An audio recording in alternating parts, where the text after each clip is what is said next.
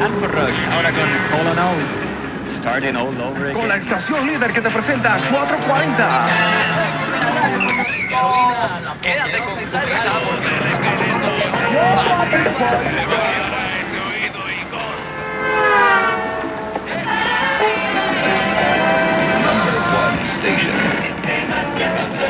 ¿Es cocolo rockero? Cocolo. ¿Cocolo? Sí, cocolo. ¿Entregado? Entregado. Y en la forma de vestir yo me este, reconozco como rockera. Coca-Cola. ¿Por qué? La sencilla razón que yo considero que me gusta más la salsa porque la, la entiendo y la sé bailar. No me gusta el rock por el motivo de que para mí el rock es la música del diablo al revés. Rockera, definitivamente. Mira, sí, definitivamente, soy cocola. Rockero. Yo soy cocolo. Ah, Hoy en Itinerarios Sonoros recordamos el debate de los 80 entre cocolos y rockeros a través de la película del mismo título de Ana María García de 1992. El documental nos presenta los debates de identidad según el lente de aquella época. Luego de conversar con la cineasta, entrevistamos a jóvenes de hoy que nos presentan sus ideas sobre la relación entre la música y la cultura actual. Nuestra serie de rockeros y cocolos, finalmente. Tanto los rockeros como los cocolos exhiben diferencias a la hora de asistir a sus conciertos y a las playas. Sin embargo, unos y otros sí tienen ambiciones y metas por cumplir. Ambos grupos rinden culto a la música. Soy Ana María García, eh, soy documentalista, cineasta y también profesora de la Escuela de Comunicación en la Universidad de Puerto Rico, recinto de Río Piedras. Eh, imparto los cursos de eh, audiovisual, en la concentración audiovisual. Ana María, hace 25 años eh, salió una película que se llamaba Cocolos y Roqueros. ¿Puedes decirnos brevemente de qué se trataba? Pues mira, sí, en esa época yo vivía todavía en Nueva York eh, y cuando venía a la isla, los hijos de mis amigos me preguntaban si yo era cocola o rockera. Eso, por supuesto, me, me, atrajo mucho porque era un fenómeno muy extendido entre la juventud, particularmente de escuela superior, no tanto ya en otras edades. Y entonces me empecé a dar cuenta que esas identificaciones eh, a partir de la música tenían mucho que ver con, eh, con la clase social, eh, con la identificación de clase, identificación racial y que incluso habían conflictos sociales que se manifestaban a través de eh, una eh, rivalidad entre cocolos y rockeros. Y cuando hice el documental eso se confirmó, porque los rockeros hablaban muy mal de los cocolos y viceversa. Por ejemplo, los rockeros decían que los cocolos eran criminales, que eran los que limpiaban en las venta, en los parabrisas en las luces y que te robaban. En la mayoría este, oyen American music, o sea, rock, ¿sabes? Es la música esa que, que debe decir que es civilizada. Él dice que es civilizada porque la mayoría de la clase media, media alta es la que escucha. Si uno quiere ser cocolo, tiene que hablar español y si uno quiere, if you want to be a rocker, you gotta speak English. Yeah, man. Yeah. ¿Verdad, man? Yeah. The American way. Go! Go! 44, 44, ready! Eh, siempre había uno que otro rockero que defendía a los cocolos, era muy interesante, pero ese era el imaginario que había sobre qué era ser un cocolo. Eh, que se vestían cafre, que sus eh, preferencias estéticas eran obviamente muy distintas en ambos grupos. Y sí había unos códigos de vestimenta que identificaban cada cual. Los cocolos, por su parte, decían que los rockeros tenían mucho guille, que era gente más arrogante, que era gente que los rechazaba. Eh, y, se daba esa, eh, esa situación social ¿no? entre estos dos grupos a partir de identificaciones musicales. Y en términos de lo que aprendiste en esa experiencia y cómo has seguido tú también haciendo tu documentación cinematográfica y has continuado trabajando temas de identificaciones, eh, quería preguntarte un poquito sobre eh, tu relación con la sonoridad, porque ese temáticamente es de la música, la música identidad. Si tú has seguido dándole cabeza a ese tema, si lo has pensado en algún otro contexto, ¿cómo eso lo podemos seguir viendo en tu trabajo? Bueno, eh, te puedo decir que ha habido em, mucha gente que me ha pedido que actualice, que haga la, el documental de la situación y las rivalidades musicales en este momento. Eh, yo lo que e, es, es evidente que esta, estas diferencias se han manifestado a través de la historia. Por ejemplo, a principio de siglo, pues era la, la danza versus la bomba. Eh, cuando yo estaba en escuela elemental, que eso fue en los años 60, eran los, eh, los, eran los agogos, los agogos, que eran los rockeros, versus los conserva, que eran los salseros. Y esa, esa, esos términos van cambiando, ¿no? Van cambiando, pero esos choques de clase con relación a la música están ahí permanentemente en la sociedad. Eh, eh, posterior a Cocolos y Rockeros, pues la salsa se internacionalizó. Eh, y surgieron figuras como Rubén Blades o Juan Luis Guerra, que eran figuras mucho más sofisticadas, digamos, académicamente, incluso Rubén era abogado y Juan Luis estudió en Berkeley. Y eran figuras que hasta cierto punto le dieron un brillo a la música de salsa y la salsa empezó a ser mucho más aceptada en Puerto Rico, ¿no? Eh, pero pero es siempre hay su el otro fenómeno que es interesante que es el reggaetón. El reggaetón eh, permea todas las clases sociales. A los jóvenes les encanta el reggaetón y a pesar de que tiene un fundamento verdad una zapata eh, en la clase trabajadora eh, sí es un, tipo de música que ha logrado conquistar los muchachos de cualquier clase social. Así que se van dando ciertas variaciones, ¿no? Pero, pero esa, esa, ese choque de clase eh, siempre está ahí. Y muy raro que tú veas a un estudiante de Marista, por ejemplo, o de San Ignacio, vestirse como se visten los reggaetoneros. Eso es muy distinto. O sea que siempre permanecen esos códigos, ¿no? De vestimenta y, de, incluso de, lenguaje corporal, de lenguaje corporal que identifican a los grupos. Bueno, yo creo que también el fenómeno em, eh, de residente es, un, es, es, es parte de esa aceptación generalizada de estas nuevas, estos nuevos géneros musicales, ¿no? Que son, como tú dices, son urbanos y que proceden principalmente de, la clase trabajadora. Eh, creo que Residente ha sido una figura clave en eso. Y por supuesto la música de él es muchísimo más híbrida, ¿no? Mucho, no es un reggaetón eh, puro, digamos, tipo Bad Bunny, pero, pero sí es, em, tiene de todo, tiene de todo. ¿Quieres dejarnos con algún pensamiento mirando atrás en estos 25 años? ¿No has vuelto a visitar las sonoridades? ¿Tu trabajo ha sido más sobre figuras? Para hablar un poco de tu trabajo ahora, ¿qué, debemos esperar?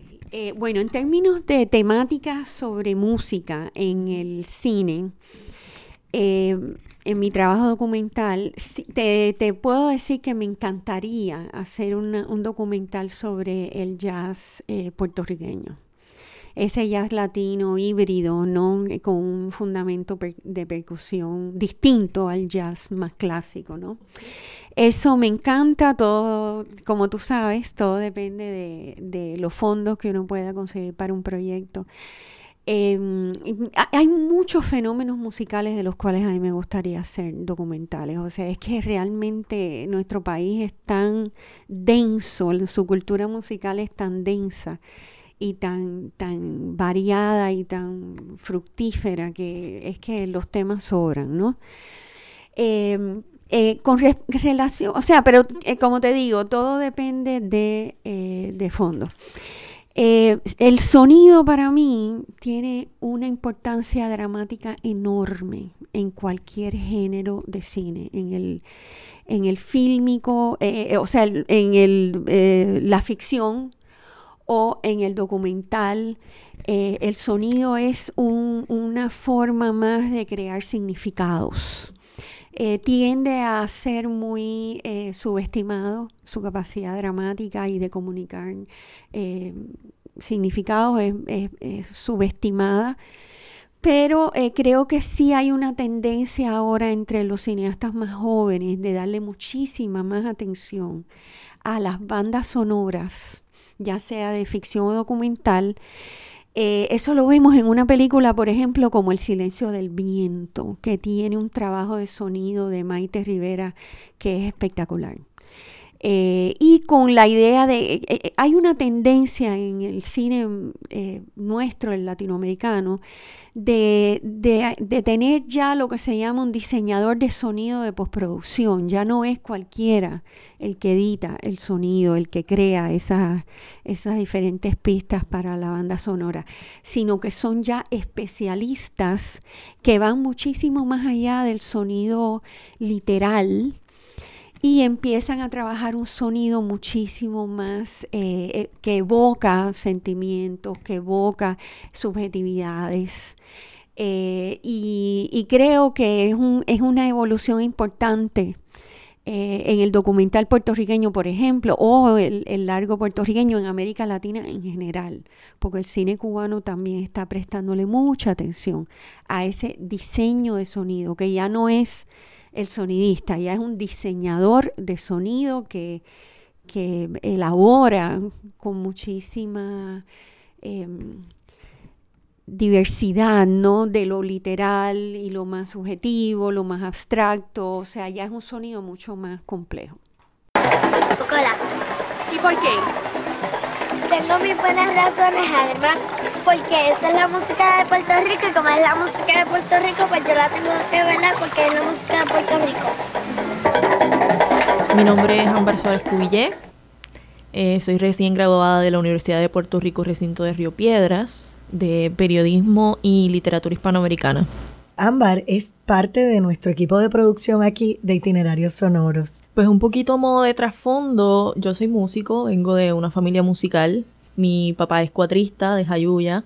Mi mamá es una cocola empedernida de Ponce.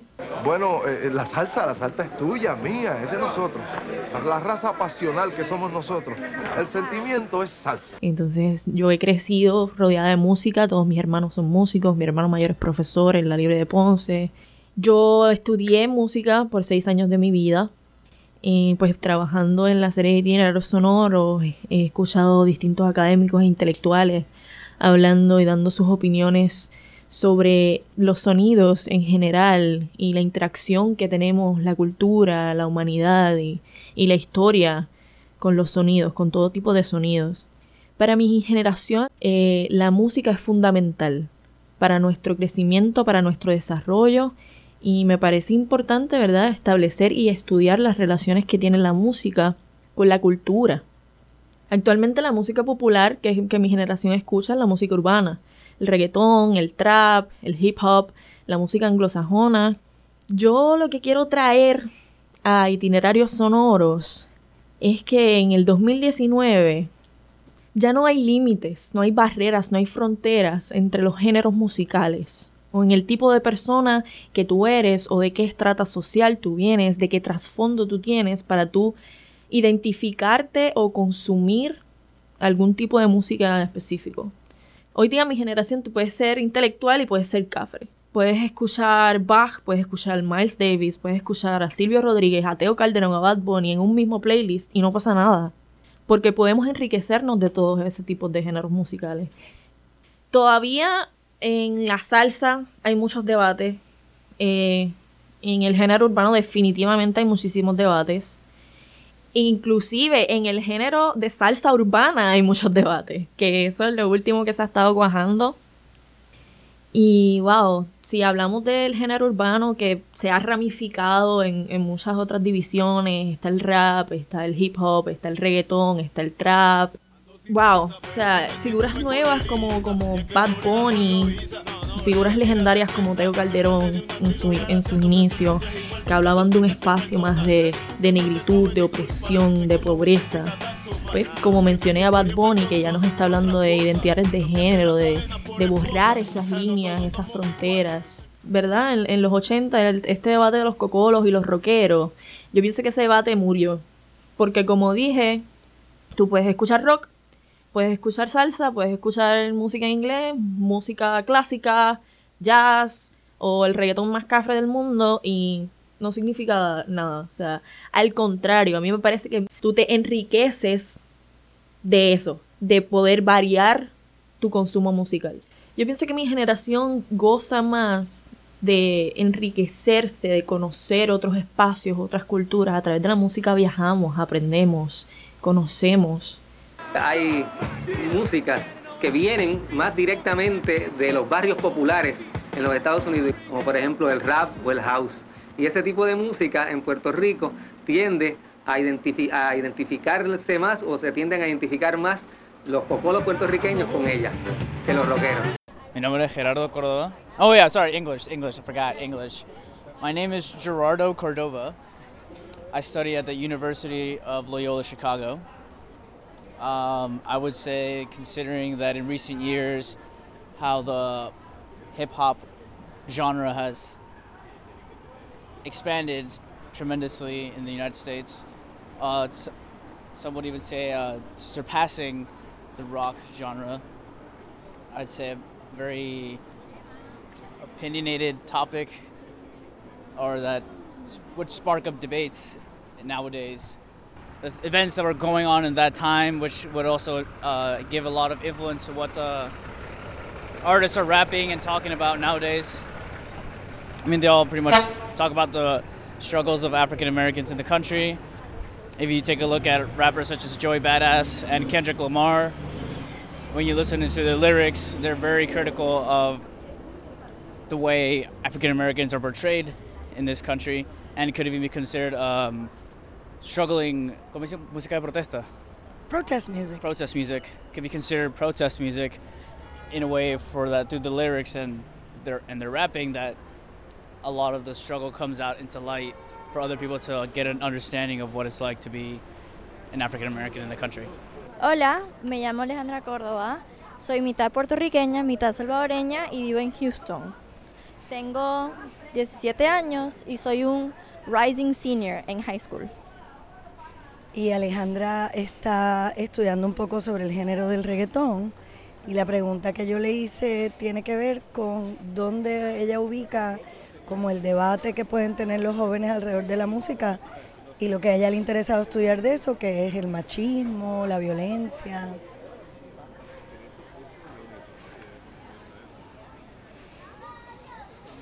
Bueno, en la música yo veo que hay un poco de división, un poquito con el, con el reggaetón, que hay el trap, hay el reggaetón, y aunque son casi el mismo e, estilo no, pero el mismo under the same umbrella. Um, hay un poco ahí y yo lo que veo es en rap, hip hop and R&B there's a lot of different groups and it's mixed with like the intersection of like the urban youth with the music because it's part of the culture. So there's that aspect of, you know, the culture behind the music and the division between pop almost all like what is popular in rap, someone like Drake who could be very popular and that divide between what's popular and then like the classic part of the culture kind of music.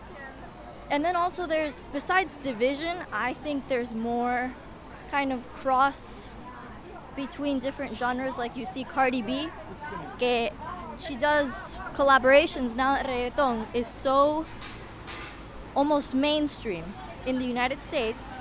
There's a lot of intersection between those two genres, like Cardi B, who does collaborations with someone like Bad Bunny or J Balvin, because she knows that's what makes money. J Lo, who used to do music in English and now she's moving to Spanish because that's what's popular. Reggaeton is in mainstream media, in the culture, in the United States, where Despacito, Despacito was weeks on Billboard, and now all of a sudden in the US, it's what's popular. So less division, and I think more intersection between completely different cultures and completely different genres in the United States. So, what political force do you think it can still have for the youth? You know, taking into account that youth are identified with using the music as a form of expression, of protest. What do you think of your young friends today and your music enthusiasts? I think there's a lot of politics with music, a lot. There's a lot of references, there's a lot of statements, movements, and people kind of they like uh, I the person who comes to mind is someone like Kanye.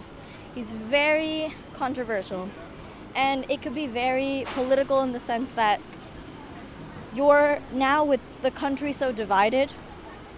I would say it's like impacting youth more than ever because it's playing a role into how you listen, who you listen, like Kanye, who has all these controversial things to say about the current president, is now some people and some people of the youth choose not to listen to Kanye because of politics. So it's influencing.